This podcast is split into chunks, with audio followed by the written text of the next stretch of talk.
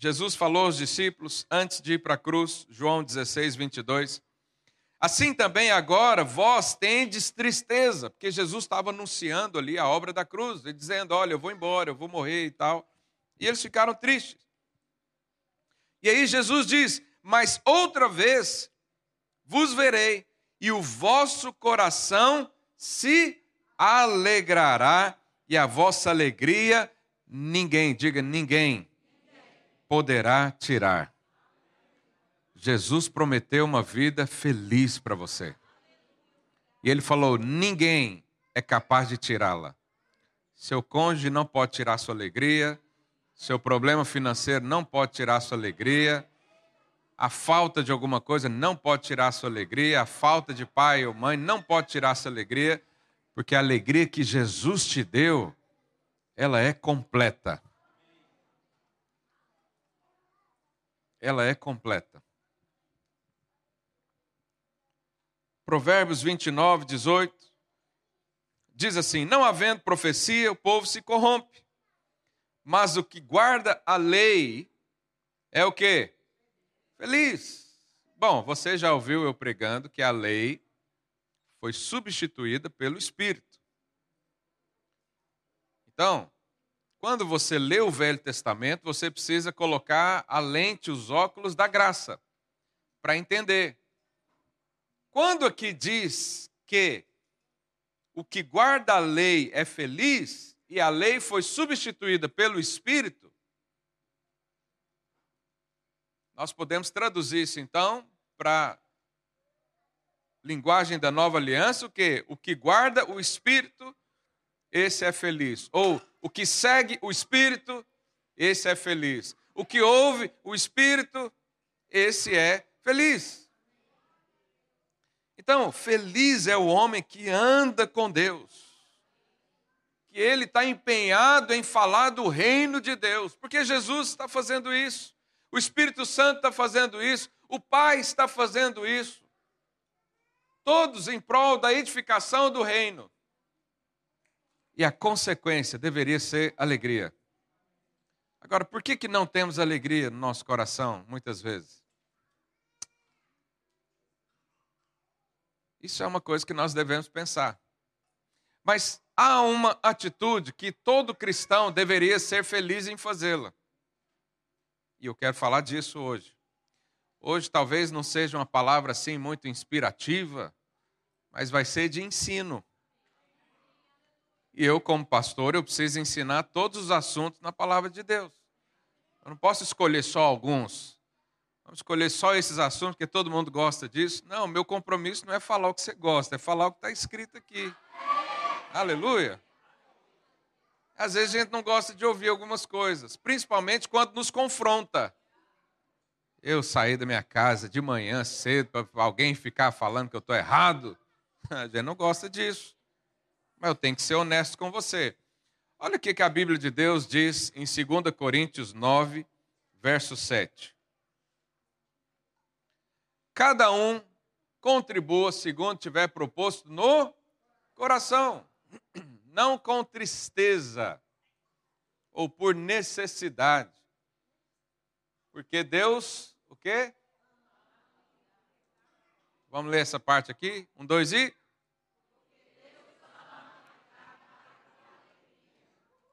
Deus ama quem dá com alegria.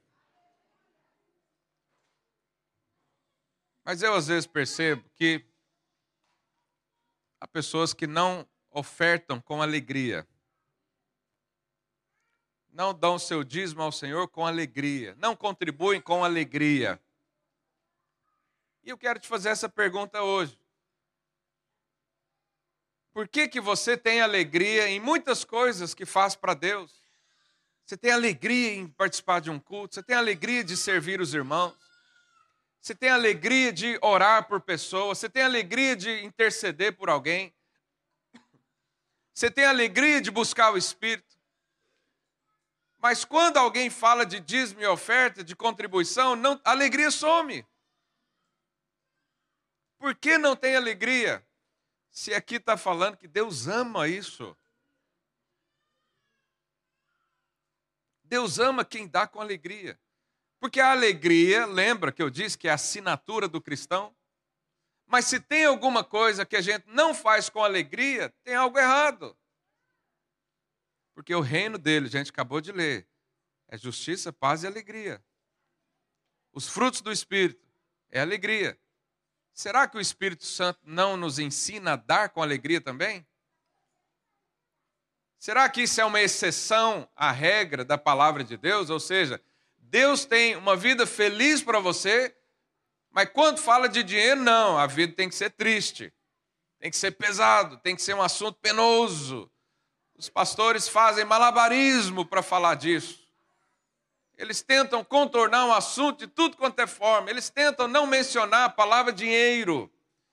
Você sabe, por aí, dinheiro e pastor é uma coisa que não combina muito. É ou não é? A gente não tem uma imagem assim. Eu, eu sofro isso na pele, já ouvi muita coisa. Então, eu quero falar para você sobre a alegria de contribuir. E o amém foi mais fraquinho.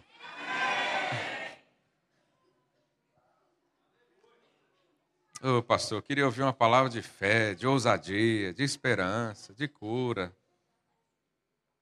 Mas acredite, contribuir com alegria pode salvar você.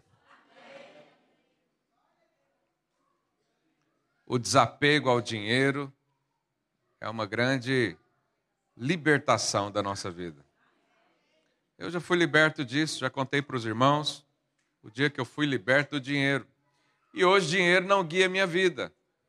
Não tem nada que eu faça ponderando se eu tenho condições de pagar ou não. Então, quando nos casamos, a gente queria ter entre três e quatro filhos. Você acha que um dia, algum dia, eu fiz conta? Não, senão não tinha. Então, quando você diz, vamos ter filhos, então olha para a conta bancária. Quem é que está, que é o Deus na sua vida? O dinheiro. Se Deus fala, pode ter filho que eu vou abençoar todos, não vai faltar nada e você olha para o dinheiro, o dinheiro fala mais alto que Deus. Se Deus te dá um projeto para fazer, mas você não faz o projeto porque faltou dinheiro, quem é que é o Deus da sua vida? O dinheiro. Quem é que decide onde você vai morar? Quem é que decide? Eu falo para você, jovem, quando eu era adolescente, eu ficava. Um dia, alguém me falou do salário de um jornalista lá no Brasil, muito conhecido, que era na época 50 mil. Eu falei, uau, eu quero ser jornalista. Eu nem sabia o que, que jornalista fazia. Eu estava querendo dinheiro. E aí, o jovem hoje tem tantas formações da faculdade, e ele fica procurando, os próprios pais dizem: filho, essa profissão aí não dá muito dinheiro. Até eu já falei isso para muitos jovens. Ah, eu quero fazer isso. Eu falei, irmão, mas isso aí, né? Por quê? Porque o dinheiro é um Deus nesse mundo. E o Senhor também é Deus na nossa vida. Mas o dinheiro é a única coisa que a Bíblia diz que compete com Deus, não impede igualdade. O diabo não compete com Deus. Os demônios, coitado. Para cada demônio tem dois anjos, só para começar, já está, né? Nada compete com Deus. Mas a Bíblia diz que eu posso servir a Deus ou ao dinheiro. Eu posso colocar Deus na minha frente ou dinheiro na minha frente. Então, nós precisamos falar de dinheiro. Nós precisamos falar disso. Quem quer ouvir ensinamento sobre isso? É ensinamento na palavra, não é opinião de ninguém, não.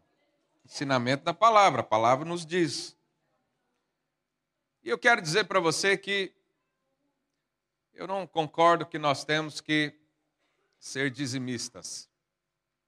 E eu não sou um dizimista. Ao silêncio. Espera aí, não é? Eu vou explicar melhor para você. Eu não sou só um dizimista. Se alguém falar que eu sou dizimista, isso me ofende, porque eu não dou só o meu dízimo ao Senhor, eu dei tudo já para Ele.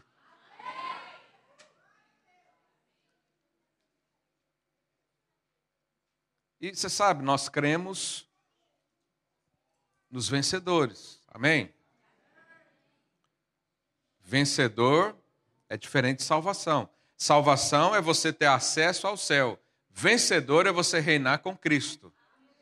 Vai ter muito crente naquele dia que vai ser salvo, mas não vai reinar com Jesus. Porque reinar com Jesus não é para qualquer pessoa. Tem lá os critérios, está tudo escrito na palavra de Deus. E eu vou falar algo para você que eu nunca falei aqui, mas hoje o Espírito Santo me, me deu essa, essa luz. Pode falar? Os irmãos gostam, né? De tomar umas cajadadas às vezes. Epa. Você sabe, nenhum dizimista terá recompensa no céu.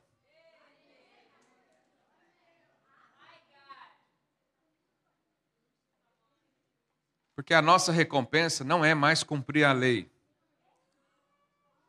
Nós fomos colocados acima da lei. Então não pense que por você ser dizimista, você vai ter uma recompensa lá. Não vai. Mas se você não for dizimista, também não tem. Ah, agora eu estou livre da lei, não vou fazer nada. Irmão, se você ouvir alguém pregar sobre a graça e falar que você está livre de, de obedecer qualquer coisa, isso não é graça. Isso é uma deturpação do Evangelho. Porque quando nós conhecemos a graça, nós vivemos acima da lei, não abaixo.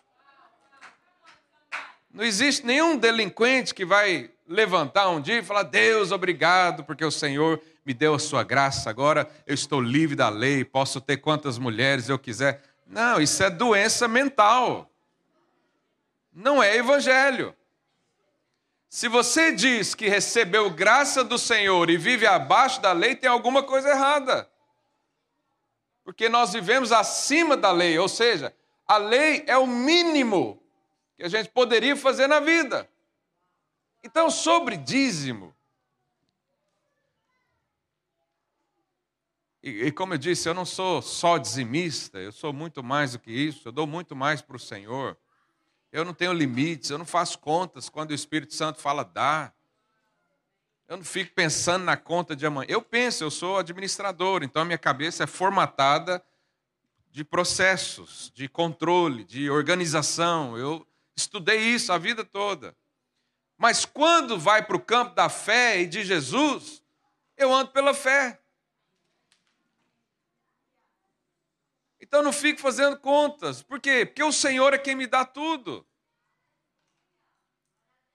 Então, no pior dos meses que eu não posso contribuir com nada, eu dou no mínimo o dízimo ao Senhor.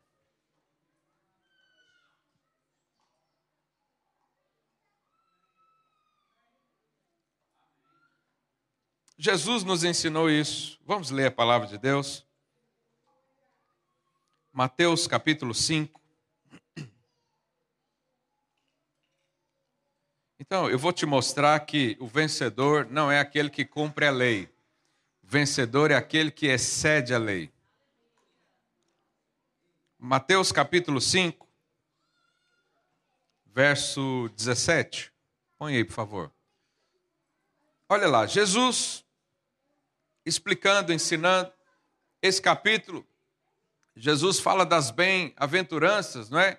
Então, ele traz muitos ali ensinamentos para nós. E eu quero pegar esse texto para a gente uh, conversar sobre esse assunto.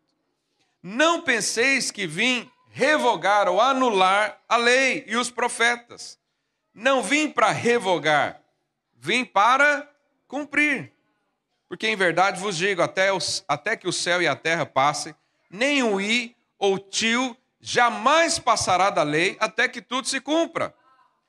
Olha o que Jesus diz: aquele que violar um desses mandamentos, posto que dos menores, e assim ensinar aos homens, será considerado o quê?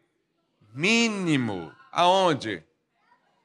Vai ser condenado ao inferno? Não, vai ser pequeno no reino. Um dia o Senhor vai reinar. Um dia o Senhor vai estabelecer o seu reino. Nós, os vencedores, vamos reinar com Cristo. Mas os outros vão ser mínimos lá. Então aqui está dizendo que quem não cumpre a lei vai ser mínimo. Aquele, porém, que as observar e ensinar, esse será considerado que grande no reino dos céus. Pergunta aí, seu vizinho: você quer ser mínimo no reino ou você, ou você quer ser grande no reino? Só depende de você. A palavra está aí liberada, as chances estão aí nos, nos sendo dadas todos os dias. E até o final o Senhor vai. Agora, olha o que ele diz no verso 20. Olha lá. Porque vos digo que se a vossa justiça, presta atenção nisso, aqui é o ponto. Se a vossa justiça não exceder em muito, quem? Irmãos, os fariseus, eu sei que você sempre ouve falar mal dos fariseus na igreja. E você acha que o fariseu é o mais carrasco de todos, mas não é. Fariseu era o grupo de judeus que mais cumpria a lei. Eram os mais corretos. Eram os que tinham mais caráter. Eram os mais verdadeiros. Eram aqueles que todo pai de criança judia queria que o filho fosse discípulo eram referências na sociedade. E aí Jesus falou: se eu e você, que agora recebemos Ele, se a nossa justiça, se a nossa prática, se a nossa vida não exceder em muito, aqui não está falando só exceder, não, exceder em muito, o que, que acontece? Jamais entrarei no reino dos céus. A primeira justiça que vai exceder em muito a dos fariseus é a salvação, porque a salvação é pela graça. A graça está muito acima da lei. Os fariseus achavam que por cumprir a lei eles estavam sendo aperfeiçoados a cada dia. Mas a Bíblia diz que a lei não aperfeiçoa ninguém. Ela só mostra que o homem é pecador. A graça que aperfeiçoa, Jesus é que aperfeiçoa. E ele não vem mudando você, ele, ele, você em Cristo morreu e nasceu de novo. O velho homem não pode ser aperfeiçoado. A velha natureza não pode ser aproveitada para o novo, tem que morrer e nascer de novo. Por isso Jesus falou para Nicodemos: se não morrer, se não nascer da água e do espírito, não pode estar comigo. Então, a primeira justiça que acontece na nossa vida excede em muito é a salvação. Mas e as outras coisas? Jesus também continua ensinando. Olha lá no verso 21. Ouvistes, verso 21. Ouviste que foi dito aos antigos. Aí aqui Jesus começa a fazer uma comparação com a lei. Ele fala: olha, vocês conhecem a lei. Na lei diz o quê? Não matarás.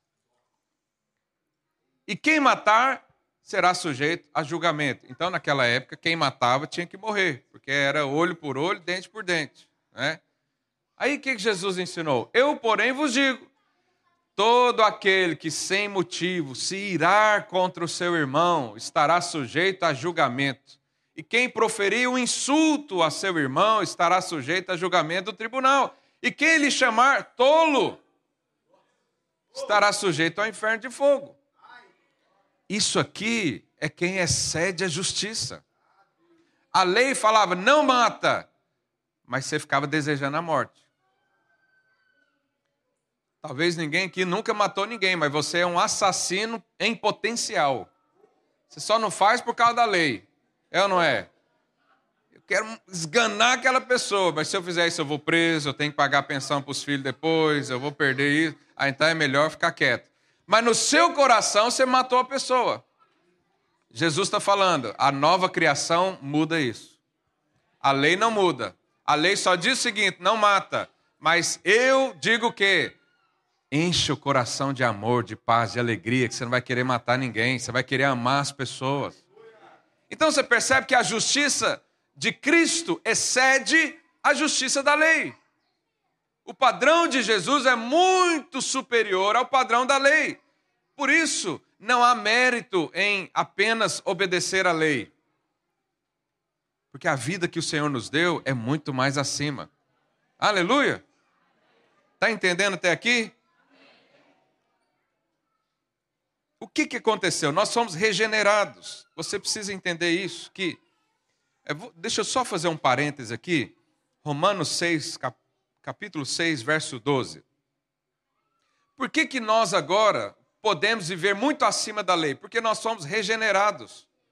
Aquela velha natureza foi morta nas águas do batismo ali em Jesus. Nós nascemos de novo, uma nova vida, um novo conceito. E aí, em Romanos 6,12, olha o que, diz: Não reine, diga, não reine, portanto, o pecado em vosso corpo mortal. Não reine o pecado, de maneira que obedeçais às suas paixões, nem ofereçais cada um seus membros do seu corpo ao pecado, como instrumento de iniquidade, mas oferecei-vos a Deus como ressurretos dentre os mortos. E vossos membros a Deus como instrumentos de quê? Justiça. E no verso 14 ele diz: Porque o pecado não terá domínio sobre vós, porque não estás debaixo da lei, sim da graça. O pecado não tem domínio mais. Por quê? Porque você morreu e nasceu de novo.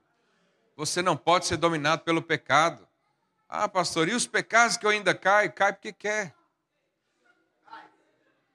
Se você quiser falar não, você diz não e ponto para quem foi regenerado.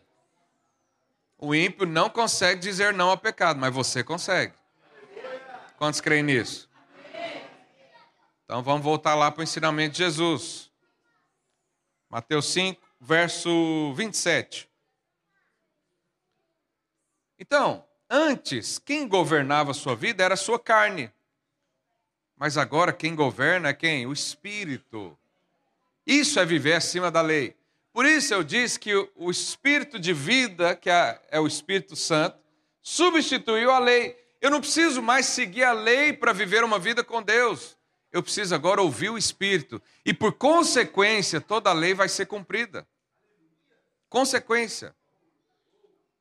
Olha o que Jesus falou. Ouviste o que foi dito: não adulterarás. Então, naquela época, adulterar era pecado. Hoje é pecado?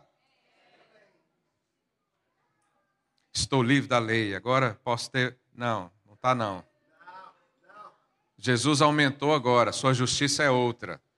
Jesus falou, porque é o seguinte: naquela época não podia adulterar.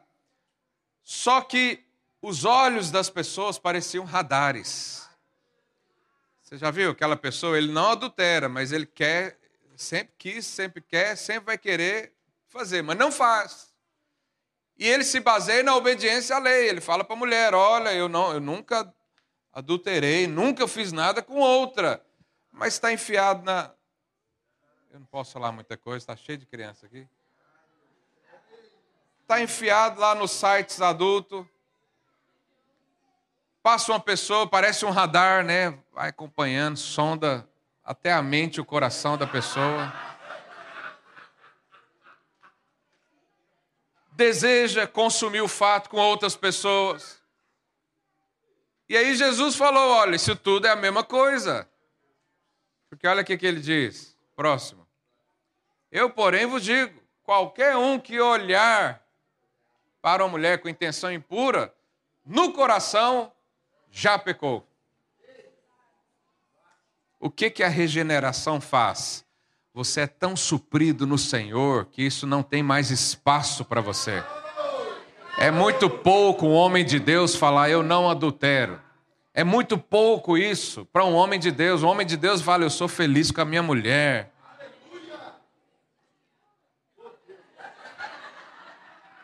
Eu não preciso de outra.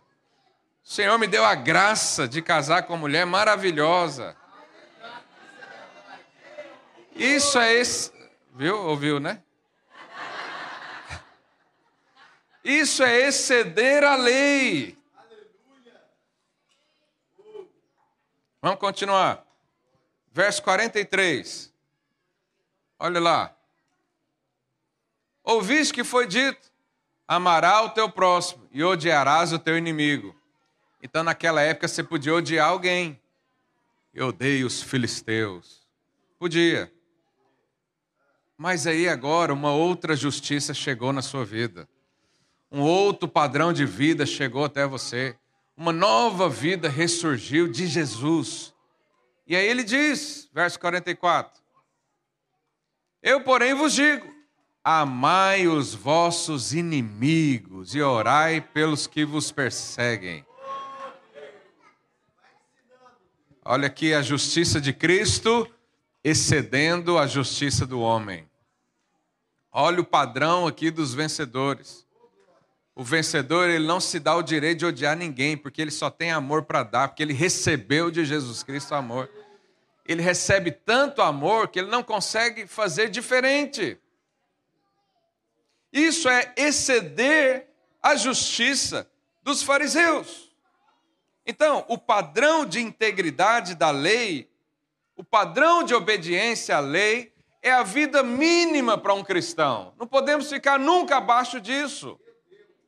Mas sempre estamos acima disso. Eu e você não precisamos mais dessa lei. Eu não preciso de alguém falar para mim: olha, ama o seu amigo e pode odiar o seu inimigo. Não, porque eu não odeio ninguém. A lei agora já não nos diz respeito mais. Eu não vivo debaixo da lei porque agora eu estou muito acima dela. Quantos estão entendendo a mensagem aqui?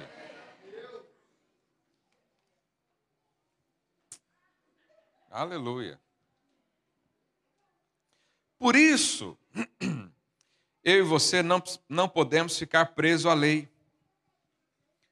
E ser um dizimista é ficar preso à lei. Como é que a gente excede nessa área da nossa vida? E eu nem estou falando de quem não dá. Se você não é dizimista, é outro, outro assunto, mas se encaixa aqui também. O mínimo deveria ser isso. Mas o Senhor nos chamou para viver muito acima disso. E alguém pode dizer, mas por que, que no Novo Testamento não ensina tanto sobre o dízimo? Irmãos, os novos cristãos, os primeiros cristãos, você precisa entender que eles eram judeus. Os gentios vieram muito depois. Os primeiros eram judeus. Todo judeu ele cumpre a lei. Você não precisa ensinar para um judeu que ele precisa cumprir a lei. E outras religiões também. Se você for falar com um muçulmano, você não precisa ensinar para ele que ele precisa contribuir para o Deus dele. Porque eles já fazem isso. E será que Jesus foi contra o dízimo? Jesus falou para não dizimar mais? Jesus falou para não contribuir mais? Porque há muita gente que pensa assim: agora eu estou na nova aliança, aleluia, glória a Deus, eu não preciso dar mais nada para o Senhor. Que pensamento maluco é esse? Olha o que Jesus falou certa vez. Para quem? Para os fariseus. Mateus 23, verso 23. Olha lá o que ele diz. Ai de vós, escribas e fariseus, hipócritas, porque dais o dízimo da hortelã, do endro, do cominho, né, que são ervas ali muito pequenininhas, aromáticas, né? E tendes negligenciado os preceitos mais importantes da lei, a justiça, a misericórdia e a fé. Jesus está falando, vocês só cumprem o que vocês querem. Vocês acham que são bons porque dá o dízimo? Pois é, mas a justiça é muito fraquinha. E aí, olha o que Jesus fala ali no finalzinho. Devíeis, porém, fazer essas coisas sem omitir aquelas. Jesus está falando o seguinte: você deve mesmo contribuir ao Senhor, mas faz de forma completa não negligencia o amor. Não faz só porque está escrito, faz por causa do seu coração. Só que havia um, um problema ali, que o coração deles era de pedra. E esse não é mais o nosso coração. nós recebemos um coração de carne. Quem recebeu um coração de carne aí? Falei para o seu vizinho, seu coração era de pedra. Agora é um coração de carne. Então Jesus não veio aqui e falou: olha, agora vocês não precisam contribuir mais nada, agora é tudo pela graça, agora não faça mais nada, gasta tudo com você. Não, Jesus não falou isso. Jesus falou o seguinte: vocês deviam continuar dando dízimo, mas não só isso exceda muito mais. Faça muito mais do que isso. Porque agora ele está aqui no nosso meio. Quando a Bíblia diz sobre o dízimo, nós nem podemos concluir teologicamente que o dízimo é da lei. Porque a primeira menção do dízimo foi lá em Abraão. Abraão veio muito tempo antes de Moisés, antes da lei. Abraão, quando lutou ali, eh, não dá tempo de eu explicar tudo, mas ele trouxe despojos de guerra e a Bíblia diz que ele deu o dízimo a Melquisedeque, que era um sacerdote. Os irmãos estão ouvindo? Aleluia. Agora eu pergunto para você, quem ensinou Abraão a dar o dízimo? O que que ele tinha de referência nisso? Nada. O dízimo é uma questão de coração. A contribuição é uma generosidade de coração. Não podemos atribuir isso a, um, a uma norma, a uma regra, e falar, ah, eu tenho que fazer isso ou não tenho que fazer tal coisa. E você percebe ao ler ali em Gênesis que Jacó, neto de Abraão, também dá o dízimo. Aonde Jacó aprendeu dar dízimo? Será que foi com o vô? Obviamente que foi. Isso era uma tradição dos patriarcas. Vamos honrar a Deus com o nosso dinheiro. O Senhor tem abençoado tanto, vamos abençoar a obra dele também. Isso é uma questão de coração. E se você ler lá o contexto onde Jacó, a Bíblia menciona pela segunda vez a questão do dízimo, você vai ver que Jacó teve uma visão da casa de Deus, porque dízimo e oferta tem a ver com a casa de Deus. Antigamente era um lugar físico.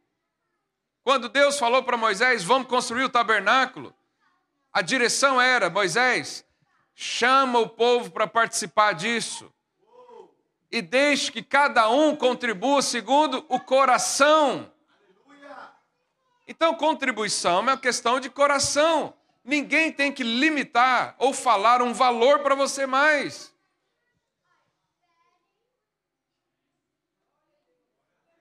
Aleluia. Por isso, nós cremos que é uma questão atual ainda. O dízimo era relacionado à casa de Deus. Bom, e alguém pode dizer, pastor, mas hoje nós não temos templo, é verdade. Aonde o Senhor habita? Dentro de nós. Mas a reunião dos crentes é o lugar de Deus. Nós podemos falar que hoje aqui é casa de Deus. Por quê? Porque eu e você estamos reunidos aqui. Obviamente, nós vamos precisar de recursos. Obviamente, precisamos de estrutura financeira. Obviamente, precisamos sustentar pessoas que vão manter tudo isso.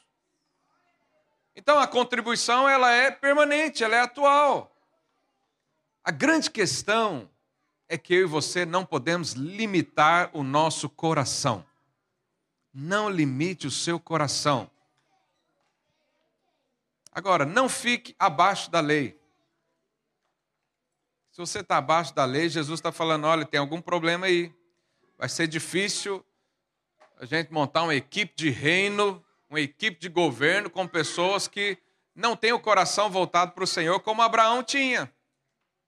Ninguém mandou ele dar, o coração pediu. Quantos creem nisso? Eu vou encerrar já. 2 Coríntios 9, verso 7. Diz assim: Cada um contribua segundo tiver proposto no coração. Essa é a mensagem do Novo Testamento. Essa é a mensagem da nova aliança. Agora não é mais a lei que governa você, mas é o Espírito.